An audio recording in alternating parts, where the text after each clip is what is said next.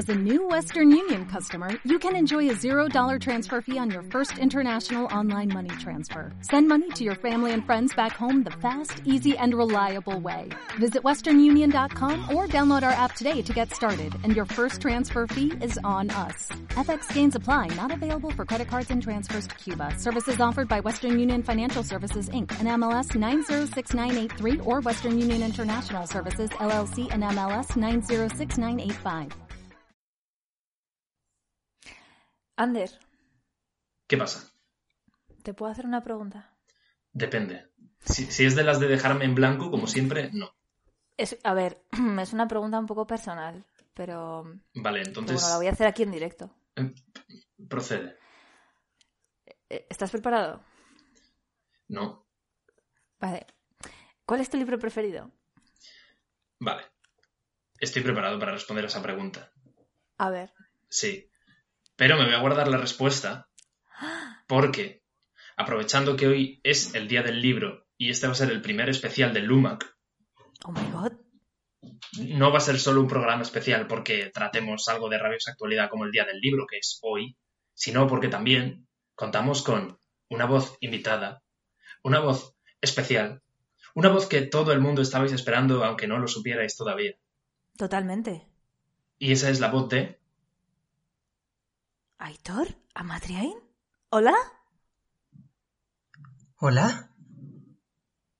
¿Hay alguien ahí?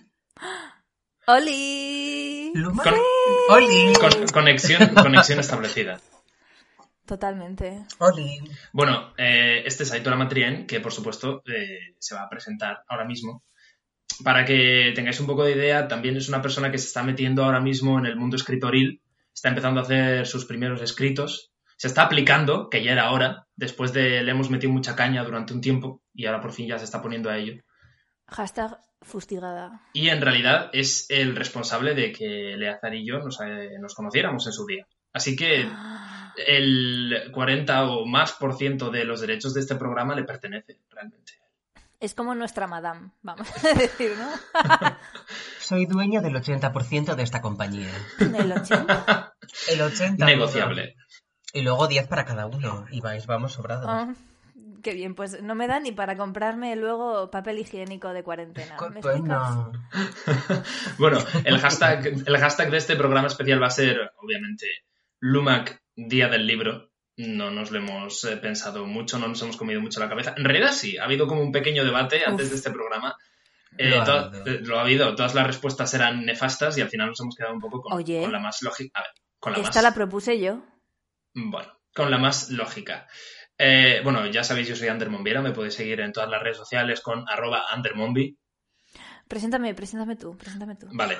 Eh, también está Eleavania. Bueno, es Eleazar Herrera, pero la podéis seguir en el resto de redes sociales como Eleavania. Y luego está nuestro invitado estrella, que eh, no sé si quieres que te presente yo o prefieres presentarte tú. Hombre, pues preséntame, tú que eres el presentador. Ah, bueno, ah, ah, ah, así que a partir de ahora soy nombrado presentador. presentador maravilloso. Pues bueno, como presentador, como, mm, no lo sé, como presentador oficial, eh, presento también a nuestra voz invitada, que es Aitor Matriain, y podéis encontrarlo también en todas las, re- las redes sociales, si no me equivoco, como arroba Aitor Matriain, ¿no? Efectivamente, eso es. Bien. Bueno, pues eh, es, vamos a aprovechar este programa especial para hablar de nuestros libros eh, favoritos, no solo libros favoritos, sino que libros que nos han marcado para bien o para mal eh, durante todos estos años de lectura. Vamos a aprovechar para hablar también de qué estamos leyendo ahora mismo o de si estamos leyendo algo, porque igual que el bloqueo escritorial también existe el bloqueo lector, que es muy común, sobre todo en esta cuarentena. Y pues a lo mejor también contamos alguna anécdota que nos haya sucedido durante el día del libro.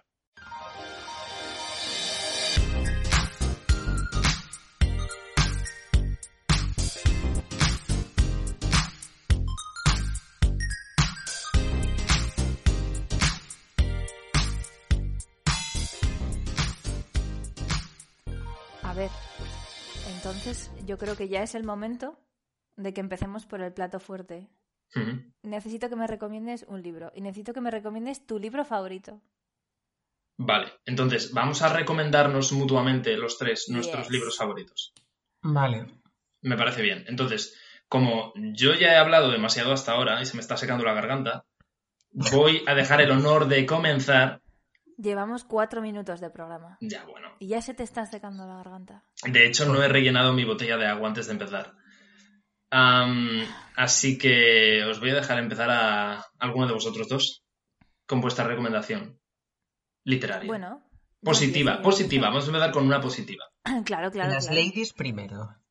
Las ladies primero. Bueno, mira, yo eh, además voy a fusionar dos preguntas en una, porque lo que me estoy leyendo ahora mismo y uno de mis libros preferidos es que es que tener libro preferido es una movida. Yo creo que eso no existe.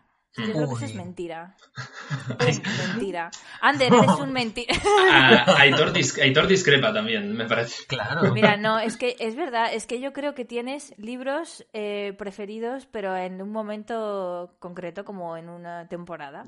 Y luego cuando es descubres otro autor o estás en otro mm, ánimo diferente, eh, te asocias más con otros libros, ¿no? O sea, yo ahora estoy leyéndome El Castillo Ambulante de Diana Wynne Jones. ¿Cómo se Mm. dirá? Diana Wynne Jones. No lo sé, ¿vale? No sé pronunciar el nombre y eso que es muy fácil.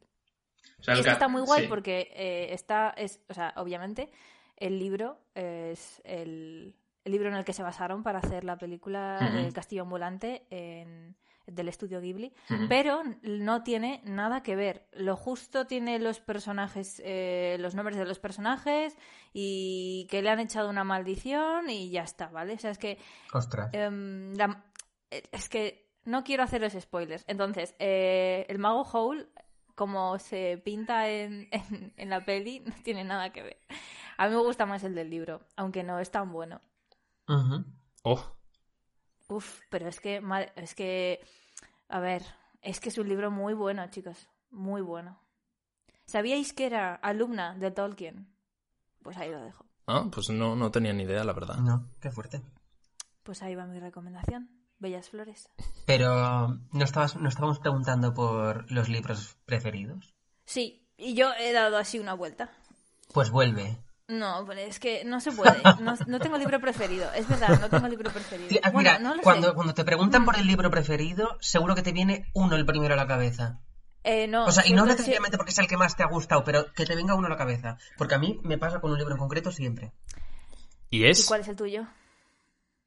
Pues el mío se llama La Reina Oculta, Oh. de Jorge Molist, y es un libro que mm, leí hace muchísimo, yo creo que, no sé, creo que estaba en el instituto o así, hace bastante, y siempre que me preguntan por mi libro favorito, es el primero que me viene a la cabeza.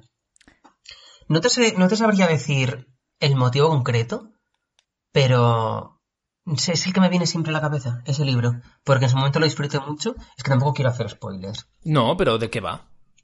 Pues a ver, es. eh, o sea, también hay mucho cliché, cosa que me encanta. Nos gusta, nos, nos gusta, vaya, nos gusta. O sea, a ver, no es que haya mucho cliché, pero hay clichés. Porque, o sea, el rollo es. mm, novela histórica, tal. Que cuando hace, hace mucho tiempo me tiraba un montón ese género. Ahora ya menos, pero. No sé, la cosa es que en ese libro pasaba una cosa en concreto, que es que no sé si decir. Que la Pero- cuente. Bueno, es spoiler, es un super poco spoiler. spoiler. Super, super, super spoiler. Bueno, real. mm, ay, no sé. Porque, a ver. Venga, mira. Venga, mira, Lo voy a hacer lanzo, me poquito. confieso. Sí. O sea, para que. Os voy a hacer una comparación para que lo entendáis. Vale. En Mulan, la película de Disney. Maravillosa. eh, hombre, claro, por supuesto. mm, Mulan se hace pasar por un chico, Ujú. ¿Vale? Y el bueno del capitán Mm. le empieza a interesar Mulan Miau. sin saber que es una chica. Efectivamente. Vale, pues eh, en este libro hay algo así. Uy, me encantan todas esas cosas. Ah, pues es hay guay. algo así Es guay. y, y recuerdo que en su momento yo que sé, me, me flipó, me gustó muchísimo. Y quizás ahora lo lea y, y no lo flipo tanto, pero tengo como un muy buen recuerdo de ese libro y no se le tengo mucho cariño. Entonces cada vez que alguien me pregunta cuál es mi libro favorito, respondo este.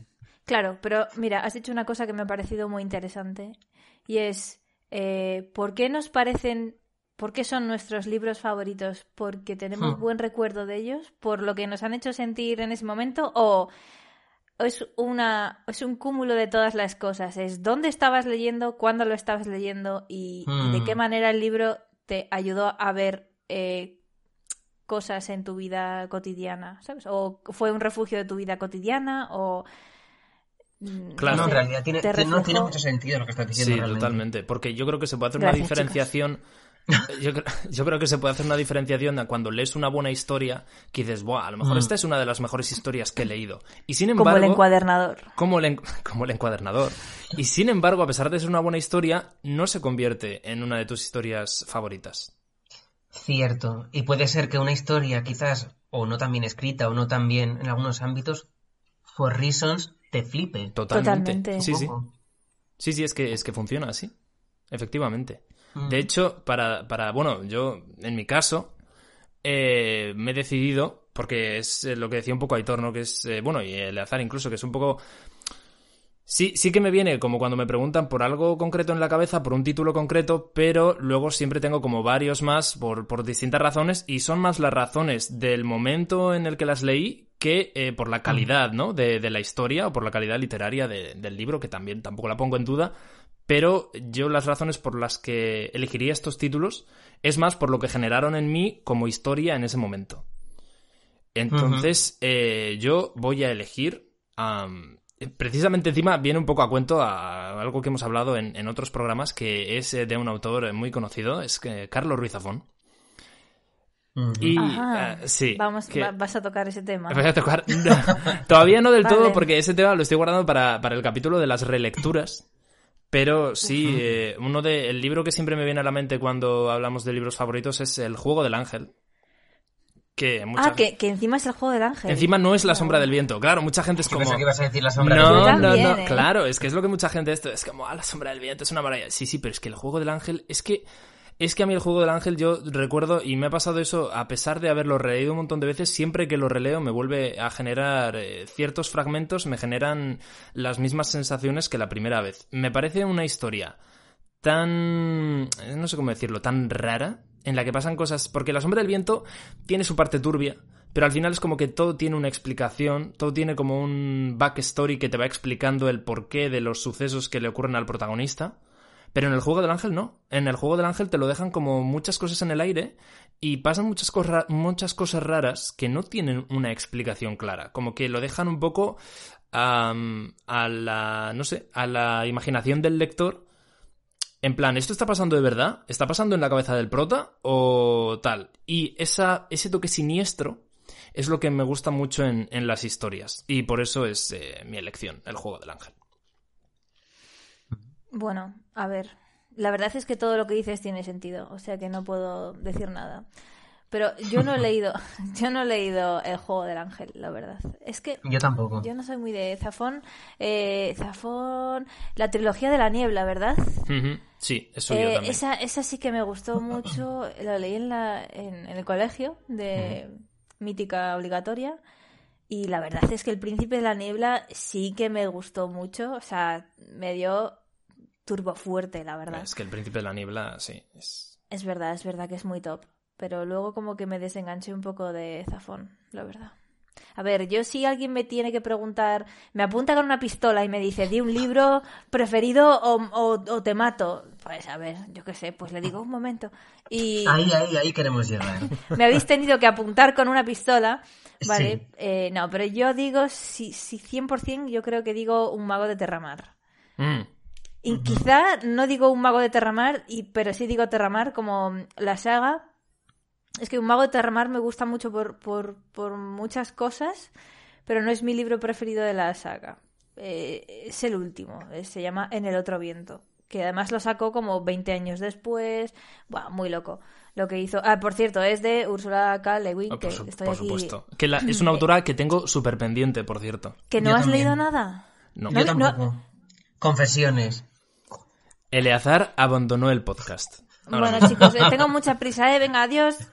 Ay, que tengo un viaje. Ay, que es que tengo un viaje a mi- al salón de mi casa. No, yo he oído hablar de esa encerrados. autora mm, increíblemente bien, pero todavía no, no sé, no he llegado al punto. Pues, a ver, mm, si algún día queréis que os recomiende, yo os recomiendo porque tiene trilogía de... fan- No, trilogía no. Tiene eh, saga de fantasía y círculo, ciclo, ciclo de, de ciencia ficción y cositas también de ensayo muy interesantes. Entonces, mm, poesía también tiene incluso. Así que yo estoy súper abierta a recomendaros cosas. De hecho, un libro que releo mucho cuando estoy como de bajona de escribir y tal, o sea, últimamente bastante, es eh, Contar es escuchar, que salió hace, hace poco, el año que murió, 2018 Mm. Que son unos ensayos súper bonitos. Es una recopilación de artículos suyos, de discursos y eh, no, entrevistas no, pero reportajes. está- o sea, está muy bien. Todo enfocado a cómo, no solo cómo se escribe, sino eh, de qué manera nosotros también somos historias, ¿vale? O sea, por decirlo así. Y es muy bonito, la verdad. No sé, pero ya solo el título a mí ya me llama la atención. Wow, es que es tan verdad. poderoso, te lo digo. Sí. Es que es, es- es que era leerlo y decir, no, nunca, o sea, ya he dicho esto en otro programa, nunca, nunca voy a poder, pero es que no puede, no puede ser alguien eterno y no podría ser e- e- ella. Es, es lo La elegida. Sí, ya está, no necesito, o sea, entrevista con el vampiro, legging, ya está. Bueno, pues ya hemos hablado de nuestras recomendaciones. Ah, yo tengo una duda, porque yo realmente no he vivido ningún día del libro en Madrid. Y claro, allí eh, se mueve, obviamente, eh, se mueve todo muchísimo más que, que- bueno, obviamente no más que en Barcelona por motivos obvios. Ay, Pero, en pero... Barcelona, en San Jordi también. Ah, pues a eso, Ah, i- no. a eso iba, eh, a preguntaros a ver si habéis vivido algún día del libro así especial en alguna de estas ciudades en las que se, hay- se hacen un montón de actividades, como puede ser Madrid o sobre todo Barcelona. Mm, yo el año A ver, pasado... espera, no, de- déjame ¿Qué? empezar a mí primero porque mi historia dale, va a ser mucho, mucho menos guay que la tuya, seguro. ¡Hala! Porque No. ella, uy, Barcelona, guau, no sé No, qué, bueno. iba a hablar de otra cosa para empezar, pero bueno. Bueno, pues yo, mira, justo hilándolo con la anterior pregunta, el... yo he estado en varios días del libro, pero recuerdo precisamente uno en concreto en el que estaba Jorge Molist eh, con varios libros, incluido ese que he mencionado antes, el de la Reina Oculta. Y me hizo un montón de ilusión porque estaba como ese libro muy, muy presente en mi vida en ese momento. Sí. Y, y no se lo recuerdo con bastante cariño ese día. Pero confieso que no me lo puedo firmar porque no lo llevaba encima. Ah, Ay, de alguna servilleta, un pecho o algo. oh, Mm, ojalá se me hubiera ocurrido y luego me lo tatúo. Claro. Pero ¿Te no, imaginas? ojalá. Tatuaje literario, pero, le- le- o sea, literalmente. Sí, o sea, yo no, o sea, es que nada más, o sea, la, la historia es esa, pero que ese día en concreto lo recuerdo porque como a ese libro le tengo mucho cariño, pues ver como a la persona que estaba detrás del libro, no sé, me hizo mucha ilusión. Claro. Eso es muy guay también. Sí. ¿Qué año fue esto? No me acuerdo, no te sé decir. Aitor? No lo sé, no lo sé. No me acuerdo, pero hace bastante. Pero fue en Madrid, Yo ¿no? creo que... Sí, sí, sí, en Madrid, pero no, vi- yo todavía no vivía aquí. Mm, Así que vale. hace Ah. bastante. Ok, pues entonces son más de cinco años, efectivamente. Sí. Y más de seis también. Y subiendo. bueno, ¿puedo ya contar mi anécdota? Sí, Claro. eh, adelante, querida. Gracias, porque yo lo que iba a decir, no iba a decir nada de San Jordi ni nada. Yo lo que iba a decir es que eh, este día, el año pasado, o sea, el 23 de abril del año pasado, de 2019, estaba Ujú. firmando eh, en Nueve Vidas en, en una caseta de la Feria del Libro de Vallecas. En la caseta de la librería Yayo, que me bueno, trataron súper bien. antes de seguir tendrás que explicar qué es nueve vidas. De verdad. Siempre me haces lo mismo. No, claro, o sea, aquí hay que Es dar que- un contexto. No, y bueno, pues yo os lo cuento. Nueve vidas es eh, un cuento infantil que escribí con la editorial Cazador de Ratas, que son lo más, ¿vale? Carmen, un beso. Te quiero, guapa. Pues em, es como sobre gatos, obviamente. Eh, no quiero contar nada más porque es muy cortito. Tiene ilustraciones interiores y son a color, eso sí, eso sí que mola. Y tuve la oportunidad, la verdad es que Carmen lo gestionó todo súper bien y súper rápido. Yo estaba en China todavía cuando, cuando me hizo lo de la firma, o sea, fue un poco lío todo. Y es, fue para mí increíble. em, es que fue increíble. Es que fue increíble ir a una feria súper pequeñita y ver que la gente se para más que en la feria del libro, donde también firmé ese año, en junio. Este año no vamos a firmar en ningún sitio en junio, por otra parte. Qué bien. De hecho, empezaría dentro de un mes la feria. Jotia. Bueno, da igual. Sí. Mejor no pensarlo. Ya, ya, ya, no sé, a veces entro en bucle con estas cosas. Y mm, me trataron muy bien porque nada más llegar me dijeron, eh, toma, te hemos puesto un cojín encima de la silla para que no se te quede el culo carpeta. Me pareció súper cookie. Pues es un detalle muy, muy mono, la Sí, verdad. sí, sí. Totalmente. Y luego eh, a- venían cada dos por tres de otras casetas y me daban en plan chuches, me daban frutos secos, no sé qué. Eh, Cada vez que se iba un momento el librero volvía, era como, mira, te presento a mi hija, no sé qué. Mari Carmen, ven. Como eran todos como vecinos del barrio. O sea, al final era una... Es que, es que, es que, mm, no sé si estuve como... Iba a estar como una hora y estuve tres, porque al final estuve súper contenta de... No sé, súper a gusto. Que eso también es muy importante. No solo... mm, o sea, el día del libro es como muy un día de comprar, Mm. pero... Pero es que el día del libro es todo el año. Oh. Es verdad. Muy bonito titular, muy bonito. Es verdad, el día del libro podría ser el título perfectamente de este podcast. El De día nada, del chicos. libro es todo el año, ya está. Lumac, día del Ya libro. Eleazar no Pum. tiene por qué hablar más porque ahora mismo no podría superarse a sí misma. Ya lo que ha dicho ha llegado al al límite. Y eh, por eso yo he contado mi anécdota primero. De verdad. Pues ya no digo nada. vale. conoceré yo aquí, Entonces, claro, a- de aquí, eh, como, como este año no va a ser posible, a lo que tenemos que aspirar el año que viene es a hacer los tres el programa de Lumac especial Día del Libro 2021 en directo desde el Día Te- del Libro en Madrid. ¿Te imaginas? O-. Obviamente sea. reporteros máximos, me parece muy bonita idea. Ahí en una carpa de estas en medio del, del- de la carpa de Telefónica, perdón, de la carpa de una compañía telefónica muy grande y muy cara, hijos de pu- Pues eso, ahí, en medio, con unos micros y unas cosas, sería lo más. Así será. Así sucederá. Es Pero- una promesa. Eh, bueno, sí, ¿por qué no? Miraremos a ver es eh, una eh, promesa, es una promesa. qué es lo que hay en nuestra mano. Hombre, por supuesto, pero yo ahora mismo no sé cuánto cuesta una carpa. Y no, no sé si está en nuestra mano poner una carpa el día del libro de repente. No, Igual, nos una- colamos en la lo carpa. Ahora mismo no. Ah, no, ahora mismo no, pero a lo mejor una tienda de campaña se pueden poner Una tiendas- quechua. Una quechua, se puede- una quechua de estas que se lanzan y se montan solas.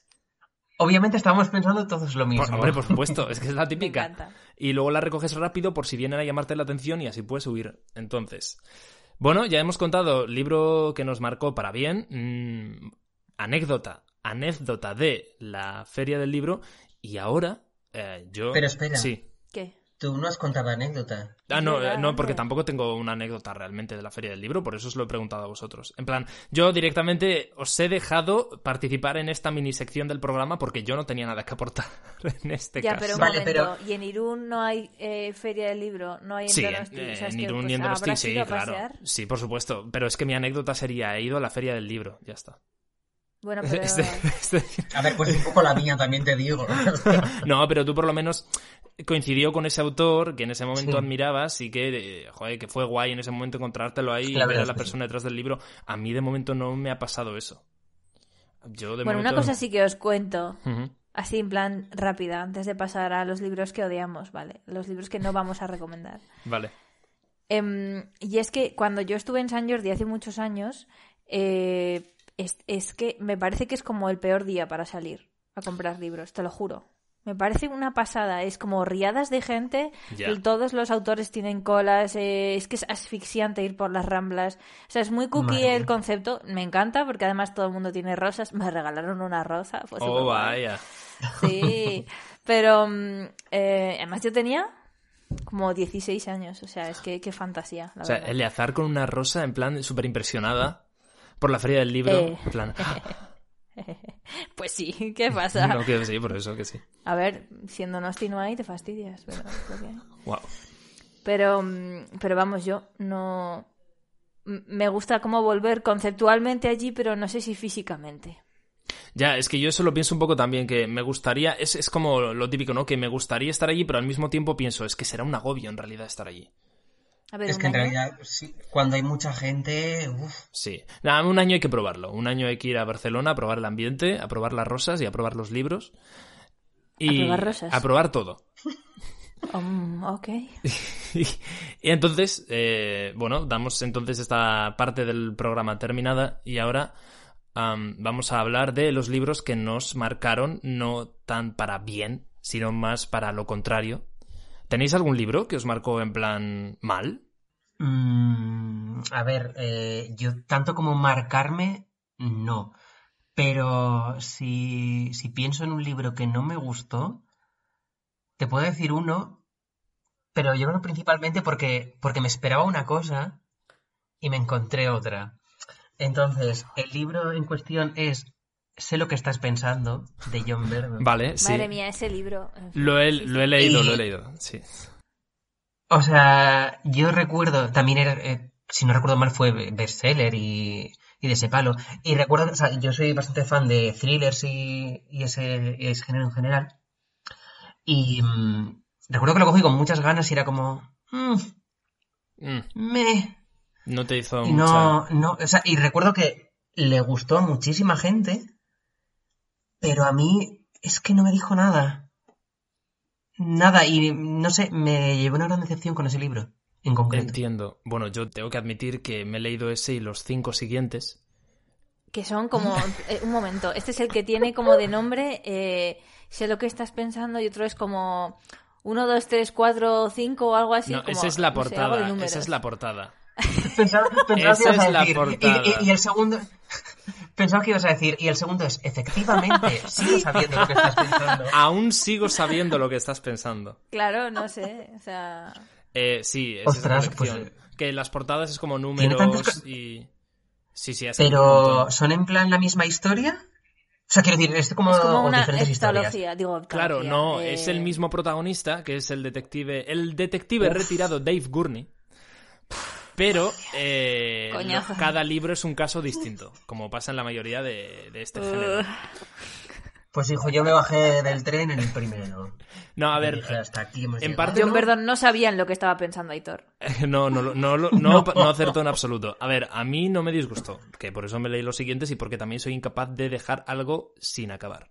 Pero Yo- es que Oh. eso, eso no, lo- no lo puedo entender. me es cuesta. que eso no lo puedo entender. Tiene que ser como Yo sí soy es capaz. que tiene que ser muy malo, muy malo, muy malo. O sea, rollo de series, por ejemplo, creo que solo he dejado sin acabar el chiringuito de Pepe. Ese es el nivel. El, el resto de series no se me ocurre ninguna que haya dejado sin acabar. Entonces, eh, es que de hecho, por ejemplo, estoy, tengo, en su día vi, eh, no sé si os suena, Once Upon a Time, que era ser una vez, que era como una... Sí, Time. Once Upon a Chroma. Once Upon a, Once Upon a Chroma, efectivamente, es que, total, que empezó como muy guau, eh, con guiños de Disney y todo muy mezclado y luego fue derivando en, vaya, han perdido la memoria otra vez, por cuarta vez en dos temporadas. Y de hecho la dejé sin terminar, pero entre mis lis está en mis pendientes todavía. Es decir, no he tirado la toalla. Pero qué necesidad. Pues no sé, es, Ander, es ¿qué superior a mí, no lo entiendo. Yo tampoco. Se hace daño. Me- sí, es como que me gusta sufrir en plan de venga, quiero pasarlo mal, voy a seguir viendo eras eh, Once Upon a Chroma.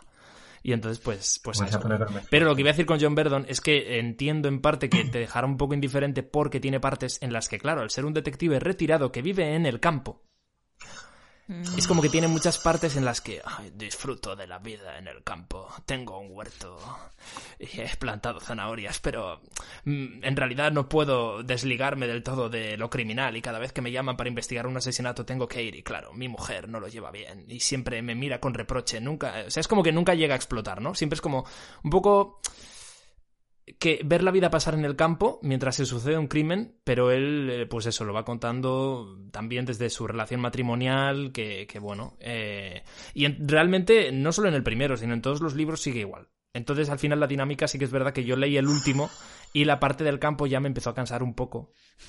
En el último. Eh, porque, sí, no, porque... Ah, tengo mucho aguante. Porque su mujer, claro, es como...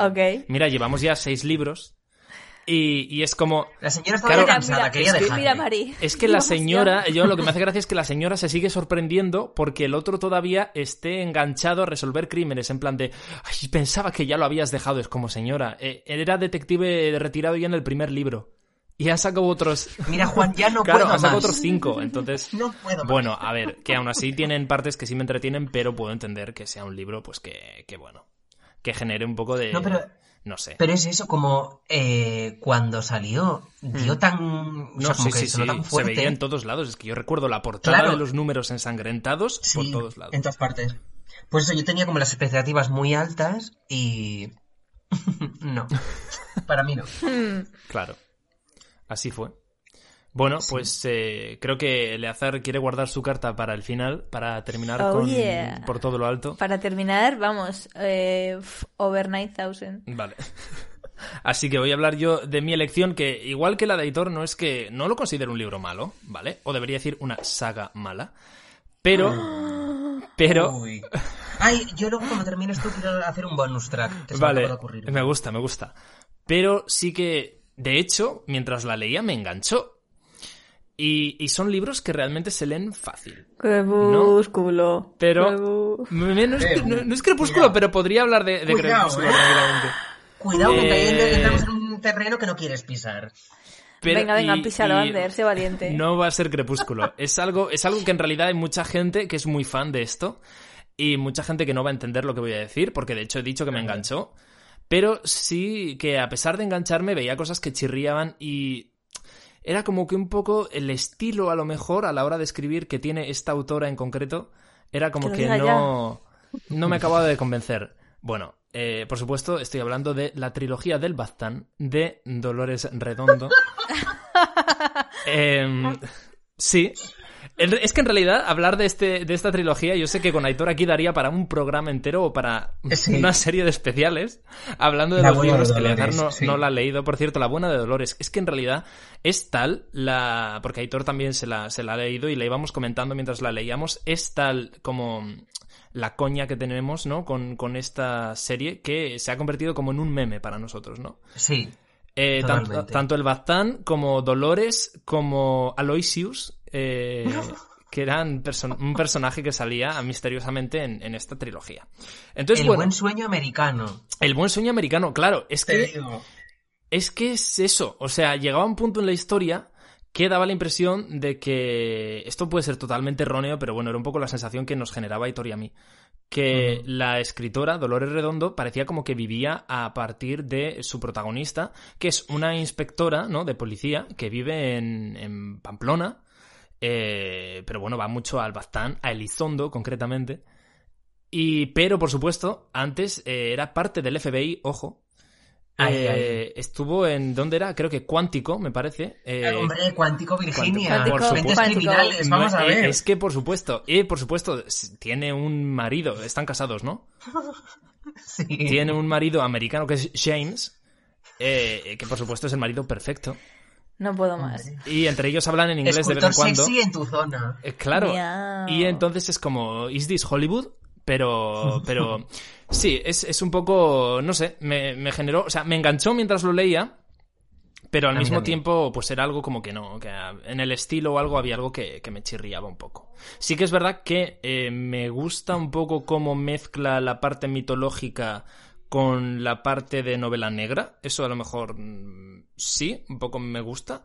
Que precisamente no entiendo, porque es como lo que hace especial a esos libros. No entiendo por qué en las películas han suprimido esas partes, porque las películas Ya, tienen, tienen cero de mitología prácticamente las películas. O sea, las lamías mandando emails con el eh, esto del peine dorado no aparecen en las películas y no me gusta eso. Amboto Komari no sale en las películas con sus piedras mágicas. Oh. Da- eh, ¿Esto qué, qué es esto? Pero, y ese es un poco el, el esto que quería hacer. Y a raíz de esto, voy a aprovechar para hablar de otra saga, porque esta, esta, como, esta relación que habéis hecho, que ha hecho sobre todo Editor, de la escritora, de su vida de Hollywood, lo, lo transmite mediante la protagonista, me da la impresión de que pasa un poco, igual os suena, eh, en la saga de Fijalbaka, que es eh, novela negra sueca, que es eh, la escritora Camilla Lackberg. El primer libro Ahí es... sí me suena más. El primer libro es La princesa de hielo. Sí. Y- Yo no me lo he leído, ¿eh? Yo no... Bueno, es una saga que está bastante bien. Es decir, tiene, pero claro, tiene ya como nueve libros publicados. ¿Pero qué? Y los protagonistas son siempre, o sea, al principio los protagonistas era como que se empe- en el primero se empezaban a enamorar, ahora ya son padres de gemelos, de, de- de- vamos, o sea, tienen como toda la rama familiar hecha ya. Han pasado un montón de cosas. Y ya en bueno, el- han pasado muchas cosas juntos, Ander. No, es que sí, que sí, pero sí que es verdad que al Que final... poca la- consideración. eh, no, a ver, la dinámica, lo que sí digo es que se me, hace, se me puede hacer, claro, al noveno libro ya un poco repetitiva. Que aún así Es me- que aguantas demasiado. Aguanto también te demasiado. Y claro, y claro, a, a raíz de esto viene a que la protagonista, que es Erika, Erika Falk, es escritora, ¿vale? Y en los primeros libros, pues es como, vale, es escritora, eh, sus proyectos de escritura muchas veces coinciden con asesinatos que tienen lugar o con víctimas o con crímenes, entonces es como que el trabajo suyo y el de su marido, que es eh, policía, se entrelazan, logran ayudarse el uno al otro. Y en los últimos libros es como que la gente la reconoce mucho por la calle. En plan, es como, ay, es que qué famosa me estoy convirtiendo. En plan de, ay, es que yo no estaba acostumbrada a esto. Y es como, me, me da la sensación de que es un reflejo de Camilla Lackberg. Porque en los primeros libros era como algo mucho más sutil, porque Camilla Lackberg empezaba a ser conocida, todavía no lo era mucho, pero ya, en los últimos, es como, bueno, es que me he convertido en una superestrella de la novela. Y claro, es que me reconocen por la calle. Y... En algún sitio lo tendrá que sacar, ¿no? Y, no, sí, sí. y, y de hecho, es que me hace mucha gracia, pero luego os lo voy a mandar. Voy a ver si lo puedo subir a redes sociales. Pero, pero si alguno tiene el último libro, que es La Bruja, de esta colección, cuando le quitas eh, lo que es la cubierta al libro, ¿vale? En- eh, se dice cubierta, ¿no? El, ¿Sabéis a lo que me refiero? Sí. Dices como la, la, la faja de la rústica. Sí, exacto. Sí, ¿no? Vale, cuando le quitas eso. Sí, es rústica ahora. Y yo en plan, sí, sí, es eso, sí. sí. Te hemos entendido, pero sabemos a lo que te Sí, refieres. pero bueno, sí, cuando le quitas el... Vale, el, aquí el, el inculto literario. Entonces, Sí, pues cuando- ya somos tres. Cuando le quitas eso, en la contraportada, claro, en la contraportada del el forro, ¿no? Lo que es el forro, eh, sí que te aparece la sinopsis, pero al quitarlo, en la contraportada del libro dura, la que ya es el libro, eh, en vez de sinopsis, te aparece la... Aparece ella. Aparece ella posando, eh, en plan supermodel, es que luego os voy a pasar la foto, con su autógrafo, en plan Camilla Lackberg, y posando, como el libro es la bruja, con una escopeta escoba. Entonces, ¿Cómo escopeta escoba? es, es- es un hecho, es un concepto que existe y bueno, pues luego os lo voy a enseñar y lo subiré también a las redes sociales. Pero porque escopeta de... Digo, escopeta de barrer. Em, escoba, de... es, ¿Escoba de barrer o escoba de montarse? no, no, es, es mm, escoba de barrer, diría yo. Escoba de barrer y escoba de desmontarse es un poco la A misma ver, escoba. más, más, mon- ya, Ya, en realidad pero sí. me habéis entendido. No, vale, o sea, es más escoba rollo bruja, ¿vale? Pero, pero es una escopeta al mismo Con la que tiempo. puedes barrer también. Claro, y puedes disparar y barrer. Claro, y Mi volar. sueño. y volar. Luego os, lo, luego os lo paso, pero bueno, este era un poco el inciso que quería hacer yo. Y ahora llega el gran final. Le gran finale. no, llega el bonus track de- Ah, vale, sí, el bonus track, el bonus track, cierto. Por favor. Sí, pues eh, estaba yo pensando en libros, porque este tampoco me ha, marcado, me ha marcado, pero lo voy a decir, es que fue una mierda. Guau, es que fue una buena mierda y, eh, o sea, a ver, A eso se Y- viene y al No, no, aquí no hay medias tintas. No es como el de John Verdon, que es. mm, no, un poco tal. No, no, este es una buena es que, mierda. vamos a ver, hombre, y, y creo que me vais a dar la razón. A ver. A Creo. ver. Es- eh, si hay alguien que esté escuchando esto y le guste, lo siento. Pero 50 sombras de Grey. Ah, claro. Quiere- Te quiero decir, es, no es mi tipo de libro, porque a mi tipo, el género erótico y así, no me va mucho. Pero ese fue un libro también que pegó muy fuerte. Joder, ya ves. Y eh, yo recuerdo, porque eso fue en la época de la uni, y yo recuerdo que es lo mismo, que se hablaba o muy bien o muy mal. Entonces yo dije, yo este, este caso concreto me apetece juzgarlo por mí mismo, porque aparte era un fanfic de Crepúsculo, digo. Es verdad. Y, y quería, quería verlo de primera mano. Y efectivamente era una mierda. Pero una mierda. Muy Sí, sí. mierda. No lo he ¿Sabes leído, lo que no hizo lo he ¿Lo leído. habéis la, leído? ¿Sabes lo que hizo la autora con los eh, royalties que recibió? Se ¿Qué compró hizo? un Ferrari. Ella, millonaria. Es que yo recuerdo, de hecho, Aitor, que, bueno, Aitor y yo coincidimos en, en el máster, ¿no? En Madrid. y nuestra Sí. directora de máster estaba enganchadísima a la saga eh, y nos lo comentaba en plan de, oye, es que este fin de me toca leer 50 sombras. Es que en plan, oye, es que no Madre puedo esperar a Le toca. sucede". Le tocaba.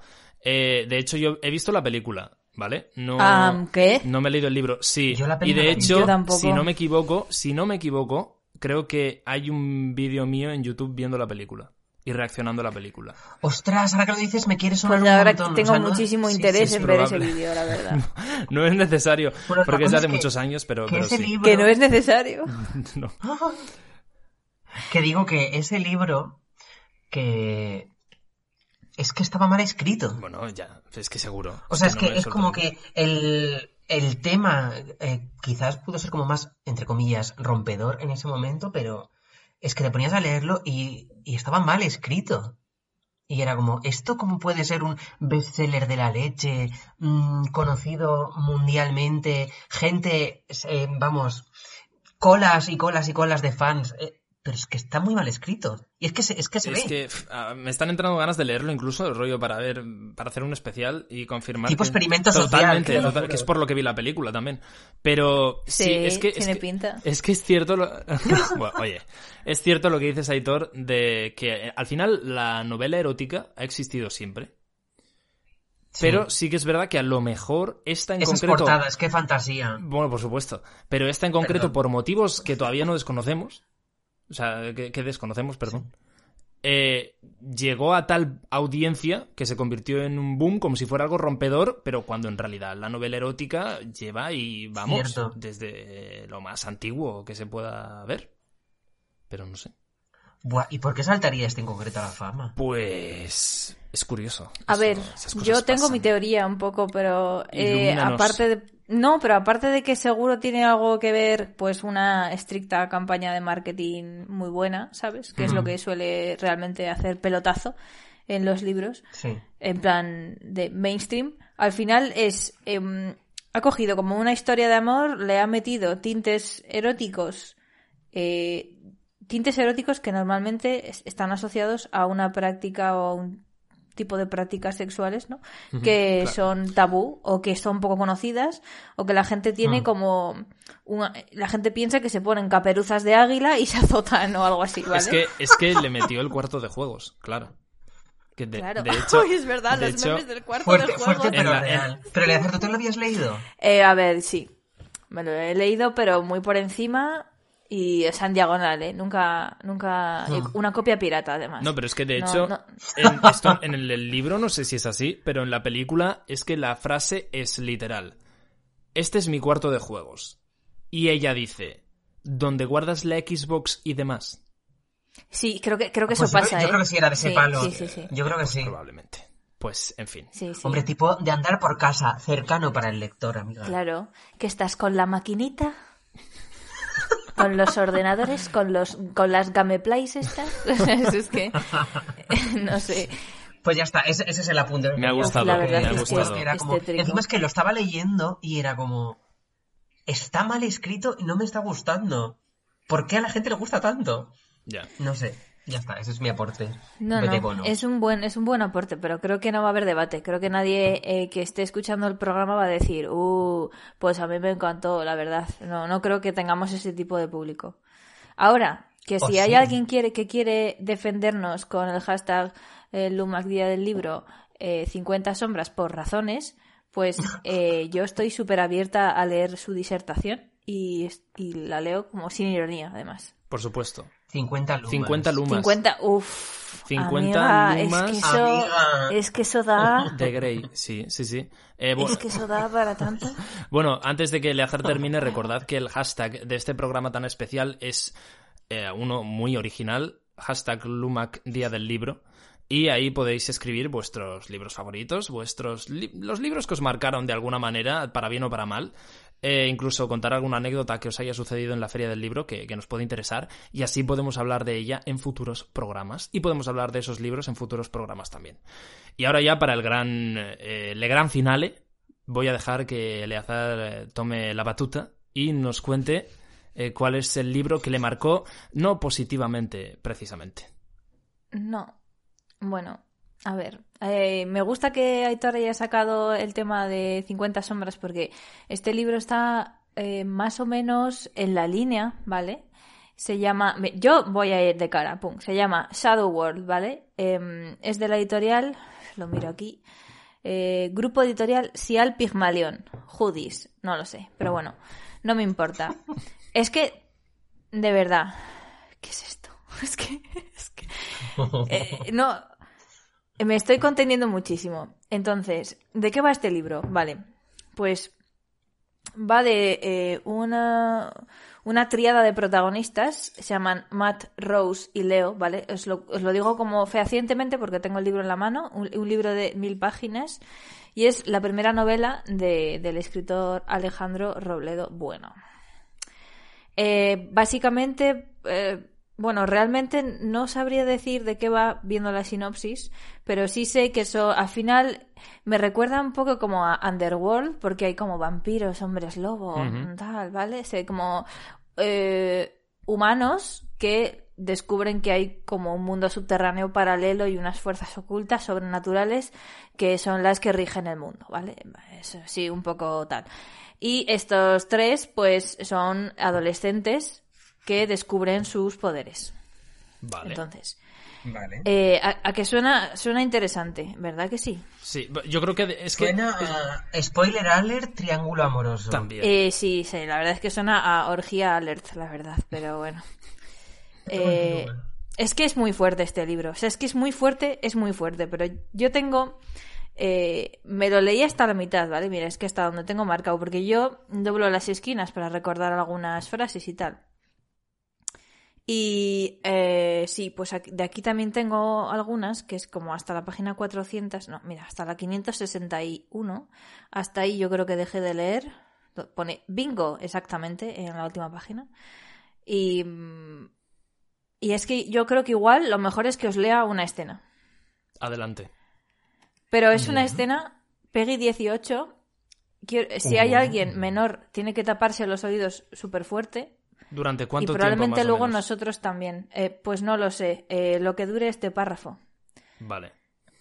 Claro, yo os tengo que poner en situación. Esto es una escena erótica que dura como unas seis páginas. Seis páginas, chicos. Eh, Que el ritmo no pare. que el ritmo no. sí.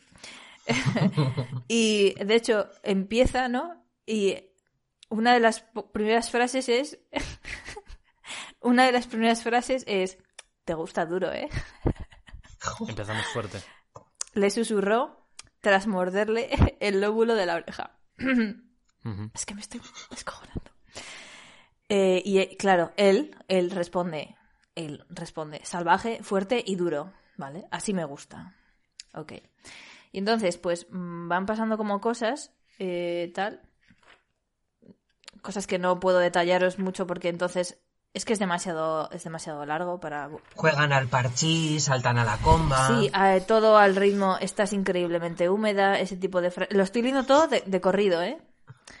Eh, Entonces, eh, además este libro es que puedes jugar al twister con las posturas, porque es como, la coges así, luego la elevas y no sé qué. Una vez en mi casa estuvimos haciendo pruebas, mucha gente jugando como al twister, intentando como realizar estas posturas, vestidos, por supuesto. Y eh, fue, no, pudimos, habríamos perdido. Entonces, em, voy a leeros, voy a leeros esto con, con mi vecino justo enfrente que ha salido a tomar el aire en la ventana. Así que allá voy. Yo tengo la ventana abierta también. Bueno, Obviamente, que se entere todo el mundo. que se entere todo el mundo. Entonces, mm, Animamos Dice que, el párrafo. eh, que practiquen las posturas, ¿no? Que dice este libro. bueno, pero lo que pasa es que para eso tendrías que comprártelo y yo no lo recomiendo. Bueno, pues entonces no animamos a nada. Entonces no animemos, animamos a hacer unas posturas como lógicas en plan de yoga o lo que sea tal, pero esto no. Vale. Vale, os leo. Es que me da mucha vergüenza, pero allá voy, venga. Em, Lucita sintió primero los besos en la zona interior del muslo, a la altura de la rodilla. Casi no podía mantenerse en pie cuando las atenciones de él subieron algo más arriba. Notándolo, Él relajó las rodillas sentándolas sobre sus hombros sin parar de jugar, qué asco, sin parar de jugar con su lengua en la entrada de ella. Esto me da mucho puto asco, pero tengo que contarlo. Bueno, mm, cuando la dejó en el suelo, entre gemidos exhaustos, Lucita solo pudo fijar su atención en el abdomen de él, mientras se ponía en pie e iba liberando el cinturón de sus vaqueros. What the fuck. Al bajar sus calzoncillos, calzoncillos es una palabra tan fea, en cualquier párrafo. Da igual qué Sí, tipo de... Es que que sí. no puedo con esto. Al bajar sus calzoncillos, su miembro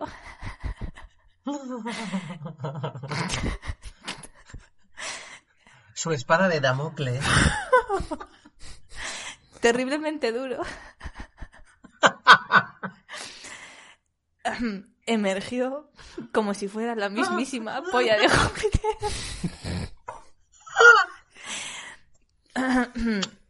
ok, eh, termino el párrafo ya. Lucita no pudo resistir los deseos de llevársela a la boca, donde A descubrió... Lucita le dio algo. Quiero decir, Lucita desmayada cuando vio la polla de Júpiter. Le, dio en el ojo, o sea, al menos, donde descubrió por las gotas de, excitación que ya asomaban eh, que el anhelo de ambos era compartido. Eh, Es poético también este libro. Claro, hombre, al final juega, Eh, juega con todo. Claro. termino, termino, termino. De rodillas. Venga, va, Eleazar, por favor. Eh, de rodillas chupó fuerte, profundo, no dejando escapar el miembro del abrazo de sus labios. Y lo cierro y me lavo las manos. Bueno, pues este es el libro, que no me gustó mucho. Entiendo. No, ay. ¿Por qué será? No, no me gustó. Ah, Es que además es un compendio de. em, eh, pues. em, ¿Cómo decirlo? De, de- de- de escenas eróticas claramente salidas de una mente. Em, eh, Masculina. Sí, iba a decir envenenada por el porno, básicamente. Y. mm, Hmm. y con unas escenas que es mm, mítica escena que parece ta- pero que es una violación pero a ella le acaba gustando Mm, esas cosas que solo se ven obviamente en el porno y no y, y además luego cuando no es como una novela adolescente pero rollo rollo los, los personajes estaban súper mal descritos en plan eh, Rose era una chica pelirroja no sé qué no sé cuántos era friki y era gamer y tenía unas tetas muy grandes o sea es un poco así vale Wow. y mm, Uf. claro, entonces yo me lo tuve que leer para hacer una reseña para el autor y yo, mm, como me comprometí, pues hice una reseña y fue bastante profesional, aunque también cañera, he de decir. Y, y ya está. Entonces, la anécdota es que podéis leer, la, podéis leer algunos fragmentos del libro y mi reseña en, en, en mi página web, eliazarherrera.com. Y ya está. Es que es este libro, es así. Es que. Este libro, si venís a de- casa, lo leemos entre todas juntas aquí, pero sin postura, solamente leer. Es como Con un rito un de juventud, claro. ¿sabes? Me parece rito de bonito. madurez, perdón. Buah, pues eh, yo, yo, o sea, no te sé decir el nombre ni el, ni el autor porque no me acuerdo, pero mm, mi amiga Ruth, que sí me está escuchando, hola. Eh, hombre, aquí hay que saludar, amiga, hay que aprovechar la plataforma. Mamá. que, que eh, ella es correctora y le llegó la corrección de un libro. O sea, si eso te parece malo lo que acabas de leer, madre mía, o sea, una movida que yo me lo estaba leyendo, los, los párrafos así claves, e- era escena sexual, claro.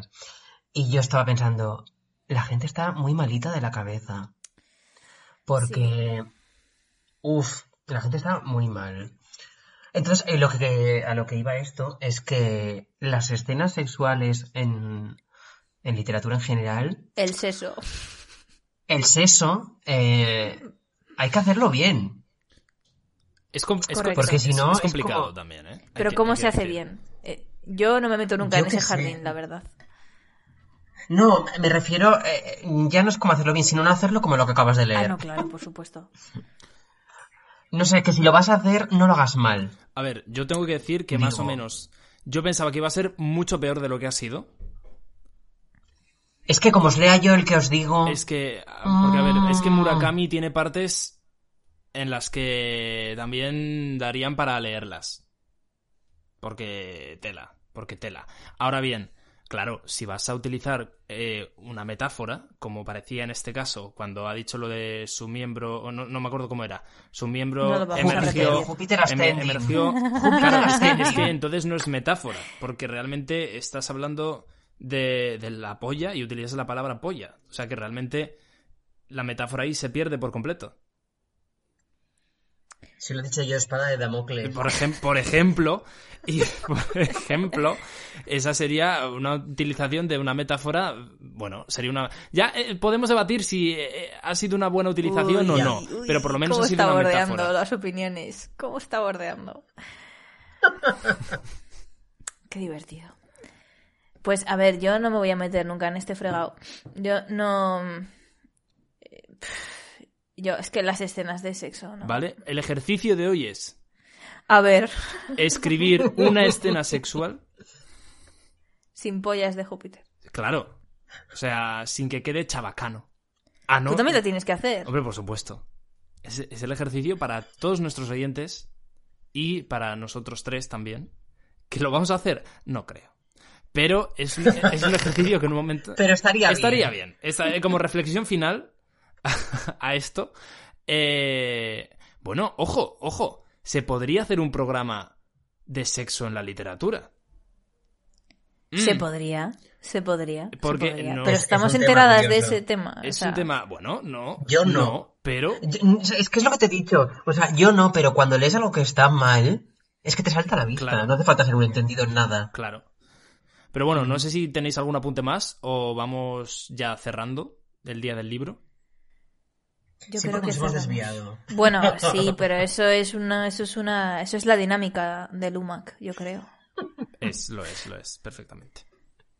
No tengo nada más que decir, señoría. Muy bien. Yo tampoco nada que declarar. Bueno, pues parece que esto llega hasta aquí. Espero que hayáis disfrutado mucho de este especial de. Primero especial, de hecho, primer especial de Lumac por el Día del Libro. Eh, este año.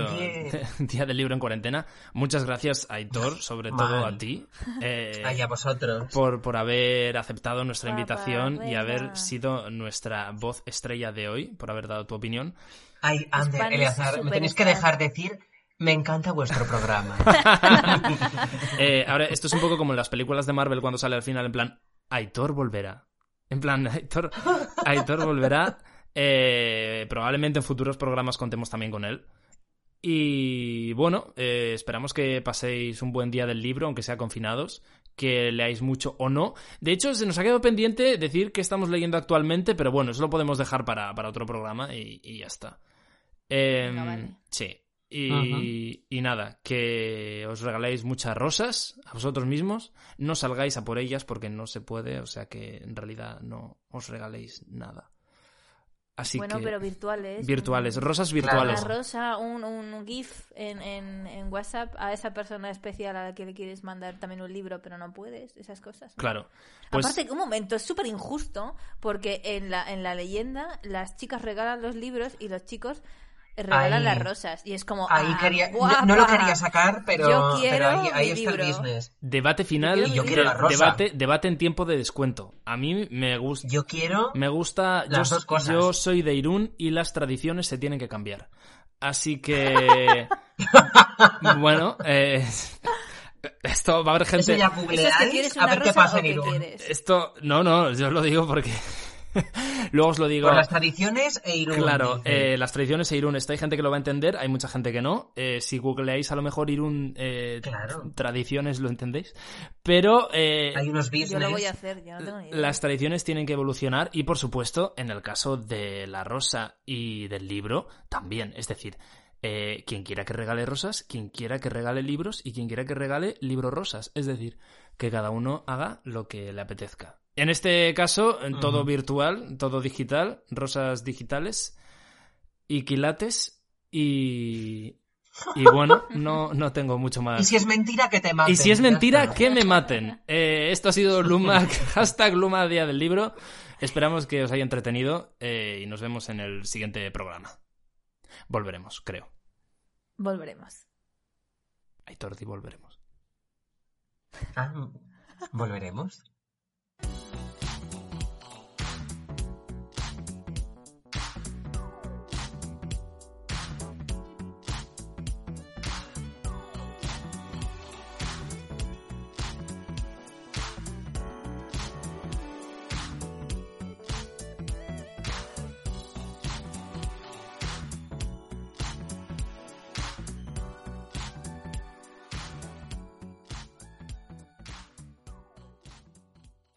worked hard for what you have your money, your assets, your 401k, and home. Isn't it all worth protecting? Nearly one in four consumers have been a victim of identity theft.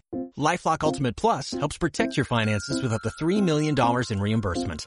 LifeLock alerts you to identity threats you might miss. And if your identity is stolen, your dedicated US-based restoration specialist will work to fix it. Let LifeLock help protect what you've worked so hard for. Save 25% off your first year on LifeLock Ultimate Plus at LifeLock.com slash aware. Terms apply.